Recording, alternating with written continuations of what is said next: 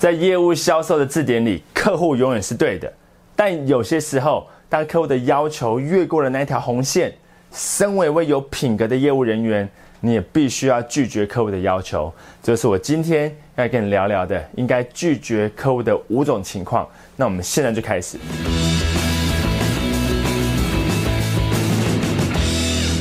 What's up, guys？我是张麦克，欢迎收看今天的影片。如果你想要提升业绩，学习更多关于业务销售的知识跟技巧，现在就点击订阅频道跟旁边的通知小铃铛，这样子你就不会漏到任何东西喽。客户永远是对的，这句话的意思指的是说，业务销售人员应该要总是站在客户的角度，理解他们的需求跟想法，进而才能帮助他们解决问题。跟排除某些痛苦，但这句话的意思并不是在说你应该要无条件的答应客户提出的无理要求。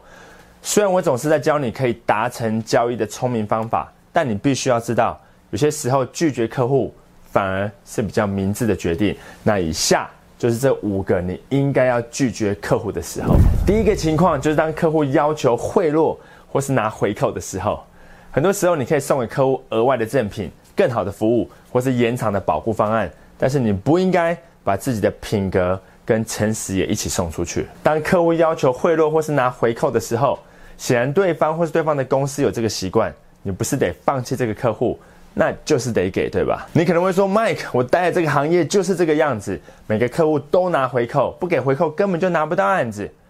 我可以理解，在某些行业里面拿回扣也许是一件蛮普遍的事情。我但是你要知道一点。给回扣呢，或许可以让你得到这笔生意，但是牺牲了你的原则，以后你会付出更高的代价。而且给了对方回扣，牺牲了对方公司该有的利润，你也变成了帮凶。而且说实在的，为了眼前的利润冒这个风险，万一让对方公司的老板知道了，你可能还会因此而吃上官司。消息传了出去，你在业界可能都混不下去了。所以，如果你无法改变产业的陋习，那至少你可以决定。要留下来还是继续做下去，对吧？第二个，你应该要拒绝客户的情况，就是当他要求你做违法的事情，或是不合乎职业标准与不道德的事情。我类似的情况，像是被要求虚报费用、开立假发票、提供非法软体的下载，或是提供内线交易的资讯。虽然你可能会因为配合客户的要求而获得短暂的利益，但无论如何。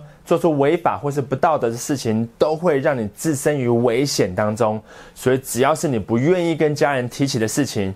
就别去做了。第三个，你应该要拒绝客户的情况，就是当他开始不讲理、贬低你或你的同事，变成一个 OK 的时候。我当然站在公司的立场，顾客是越多越好，但想要提升服务品质。就要珍惜员工，并且体谅他们的心情。那遇到不讲理的客户的时候呢，要力挺自家人，不然员工难免会积怨在心，进而就会影响到服务的品质。严格来说，一般善良的顾客才是企业该用心经营跟服务的对象。要是让 OK 炒就有糖吃，比一般客人享有更多的权利跟服务，那一般客人可能就不想再来了，这不就本末倒置了吗？而且如果让 OK 食髓知味，常来凹你的话，那恶性循环可就没完没了了。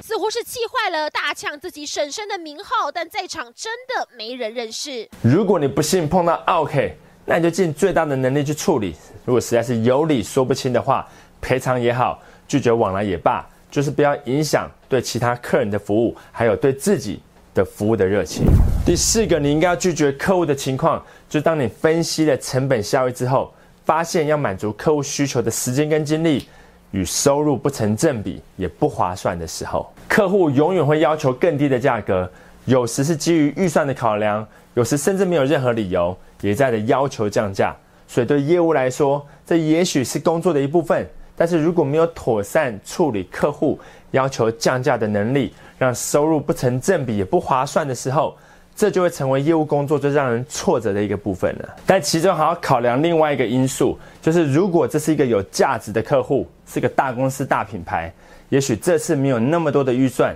但未来可能会有大量采购的潜力。那站在投资客户的角度来看，那你就应该设法维持小量的一个生意往来。那就算这次交易没有利润，但客户看得到你的诚意，等到下次要进行大量采购的时候，你就会被列在供应商的名单上面了。另一方面来看，如果客户提出很多的要求，一直要求降价，让收入不成正比，也不划算，然后你又看不到经营这个客户的未来性，那这个时候委婉的拒绝这种类型的客户，就会是个明智的决定。